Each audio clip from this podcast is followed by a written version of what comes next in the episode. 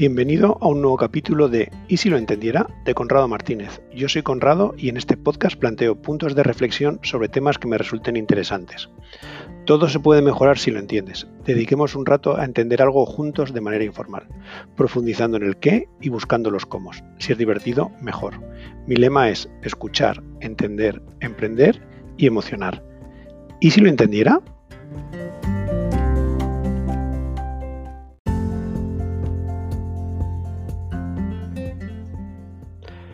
Tras uno de los múltiples webinars a los que he asistido recientemente, hay un tema muy sencillo pero que me ha seducido, la importancia de las preguntas. Parecerá una tontería, pero ya veréis como si le dedicáis un rato tiene mucha amiga. Y vamos, de hecho, ahora que hay tiempo para formarse, lo que tiene la pandemia, pues qué mejor que esto. Empezaré con una cita de Peter Drucker, un especialista en gestión y management. El origen más común de las decisiones gerenciales equivocadas está en el énfasis en encontrar la respuesta correcta, en lugar de la pregunta correcta. Los errores más serios no se cometen como resultado de respuestas erróneas. Los verdaderamente peligrosos es hacer la pregunta equivocada. Pero no os preocupéis, que esto no es solo un, podcast sobre el mundo de la gestión empresarial y no solo en este ámbito en el que prima todo lo relacionado con la importancia de la pregunta, la importancia de la pregunta toma especialmente relevancia en todo lo relacionado con la psicología positiva. Una frase que, me ha marcado el por qué hacer este podcast es las preguntas crean la realidad al definir la realidad. La vuelvo a decir, las preguntas crean la realidad al definir la realidad.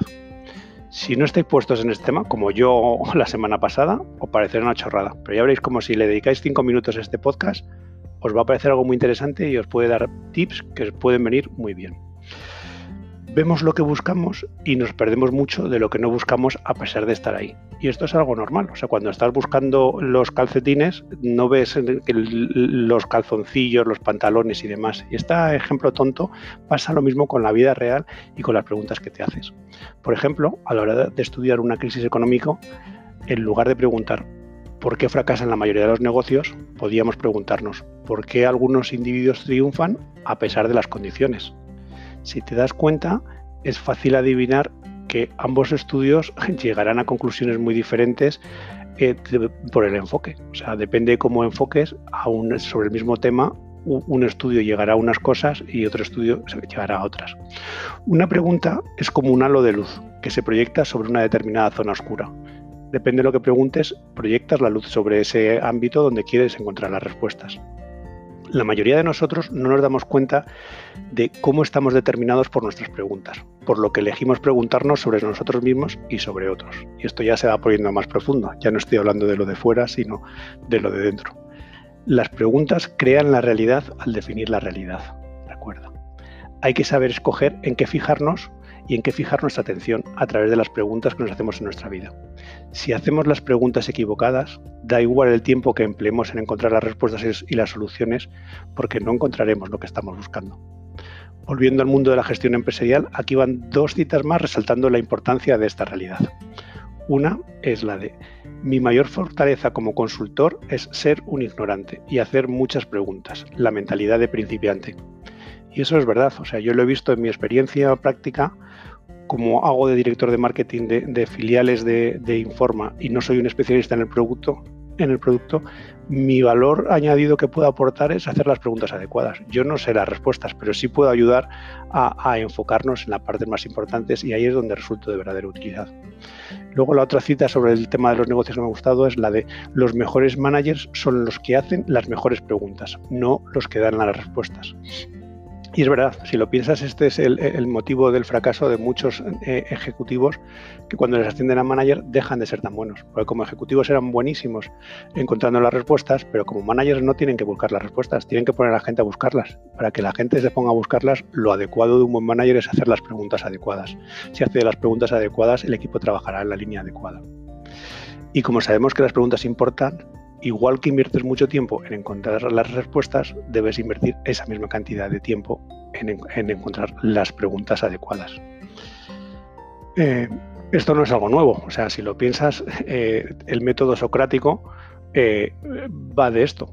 Es el que se sigue utilizando ahora. En las, mejores escuelas de negocio sigue el método del caso, que es, oye, tú no, dar las respuestas y estudias un libro, sino que a la gente le pones un caso y mediante las preguntas les guías a, ver las, las preguntas adecuadas para poder enfocar el tema desde diferentes puntos de vista y sacar una visión global del tema.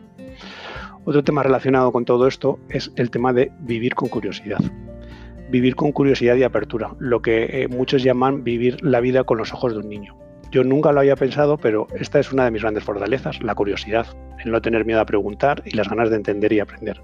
Es algo que tengo claro y que estaba olvidando y sin embargo voy a fortalecer. Mm, es así de importante. Y para terminar con este podcast, eh, voy a mi tema favorito, el de la felicidad, cómo incrementar los niveles de felicidad. Y es aquí donde todo el tema de las preguntas toma una importancia todavía mayor y donde más te puedo ayudar. Aquí te voy a dar una serie de preguntas que te pueden ayudar a hacer reflexiones en, tu vida. Ahora hay que hay tiempo en esta epidemia, eh, piensa en, en, dedicarle un rato a alguna de estas preguntas y a meditar sobre ellas. Por ejemplo, son ocho preguntas las que tengo. Espero que alguna te sea útil. La primera es si tenemos claro que el propósito de la vida es ser felices, o sea, eso es a lo que nos dedicamos todos, ¿no? Para eso estamos aquí. Pues la primera gran pregunta a hacerte es, ¿cómo puedo generar más felicidad en mi vida? ¿Qué puedo hacer para ser más feliz? Es una gran pregunta. Mucho mejor que las típicas de ¿por qué me va esto mal? o ¿qué me está yendo mal? o qué ¿no? ¿Qué puedo hacer para generar más felicidad en mi vida? Y si tenemos en cuenta que todo está interconectado, para profundizar más sobre esa pregunta es cuál es el punto de influencia donde puedo generar más felicidad en mi vida. Si tienes un tiempo limitado y muchas cosas para hacer, elige cuáles son las que te pueden hacer más felices y dedicaré tiempo a esas. Eso está claro. La tercera. Sin duda alguna, algo de la máxima importancia en la vida es tener un propósito. Cuando tienes un propósito en la vida, un propósito en la manera de hacer las cosas, todo tiene mucho más sentido y no te importa dedicarle el tiempo, las cosas como que fluyen mucho mejor. Entonces, una gran pregunta es, ¿cómo puedo encontrar significado en lo que hago? En tu trabajo, en tus relaciones familiares, ¿cómo encontrar el verdadero significado? Otra pregunta, pensando ya en las relaciones. Eh, sabemos que para tener unas buenas relaciones con el mundo exterior, lo primero es tener una buena relación contigo mismo. Y así la pregunta que te puedes hacer es ¿qué puedo hacer para mejorar mi autoestima? Para sentirme mejor conmigo mismo. Cuando te sientas mejor contigo mismo, será mucho más fácil relacionarte con los demás. Quinta pregunta.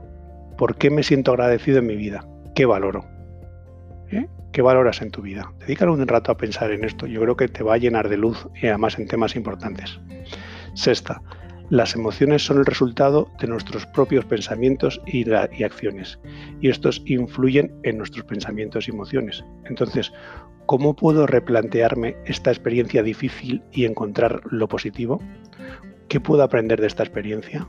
¿Eh? Ahora que estamos en la pandemia, ¿qué puedo sacar de positivo de todo esto? ¿Qué, qué me puede servir? pues sobre todo para cuando dentro de dos años recordemos esto, que puedas decir, oye, pues yo por lo menos durante la pandemia hice esto. Yo he hecho un curso, he retomado mi blog, he retomado el, podcast, por lo menos estoy haciendo cosas que, que, me gustan. Aparte, por supuesto, de trabajar como un maníaco, porque es lo que tiene el teletrabajo, que no tienes un minuto de pausa. Pero bueno, para eso te dan los fines de semana y el tiempo libre. Tampoco hace falta que sea todo tan profundo aquí puedes hacerte preguntas muy sencillas pero muy útiles. Y ahora que estoy también explorando todo el tema de la meditación y de las rutinas matutinas, una de las cosas que te recomiendan muchos es ¿por qué te sientes agradecido hoy? Pensar en tres cosas del día de hoy por las que dar gracias. Este ejercicio yo ahora lo estoy haciendo todos los días y salen cosas siempre. Tiene que ser algo fantástico, o sea, el viaje a no sé, no, o sea, puede ser simplemente la estupenda comida que has tenido hoy, el, beso de tu hijo por la mañana, o siempre hay mil cosas, el haber sido capaz de hacer una hora de paseo, lo que sea. Pero piensa en qué tres cosas por las que estás agradecido hoy. Y la última que, de las preguntas que he puesto, que he puesto ocho, es ¿qué voy a hacer que me apetece mucho? Piensa en ¿qué voy a hacer que me apetece mucho? no te dejes llevar por la rutina del día a día ahora que viene la semana entera de qué, hago y trabajar y ya está, y es que no puedo hacer nada. No, se pueden hacer cosas. No tiene que ser nada grandilocuente, puede ser algo normal. Si no se te ocurre nada, piensa, pues mira, hoy voy a hacer que me apetece mucho el darle un buen beso y un abrazo a mi pareja, mirándole a los ojos y diciéndole que le quiero mucho. Verás cómo marca una diferencia. O a tu hijo, o a tu padre. Esas cosas merecen la pena. Bueno, como ves, las preguntas iluminan una parte de tu vida y de ahí la importancia de preguntarte por lo que va bien, no por las habituales preguntas sobre lo que no funciona. Espero que ahora te haya por lo menos picado la curiosidad como me ha picado a mí este y veas la verdadera importancia de las preguntas. No te obsesiones por las respuestas, analiza bien las preguntas y vive las respuestas. Y hasta aquí el podcast de hoy.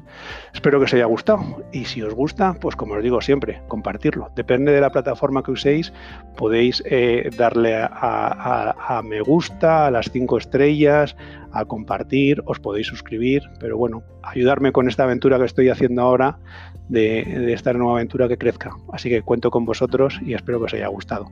Y si tenéis cualquier comentario, hacérmelo llegar. Mi amiga Bárbara, por ejemplo, me ha dicho que hablo muy rápido, que tengo que hablar más lento. Por favor, todos los comentarios en la que estoy aprendiendo me vienen fenomenal. O sea que no os cortéis y espero vuestros comentarios. Muchas gracias y un abrazo a todos. Sed fuertes.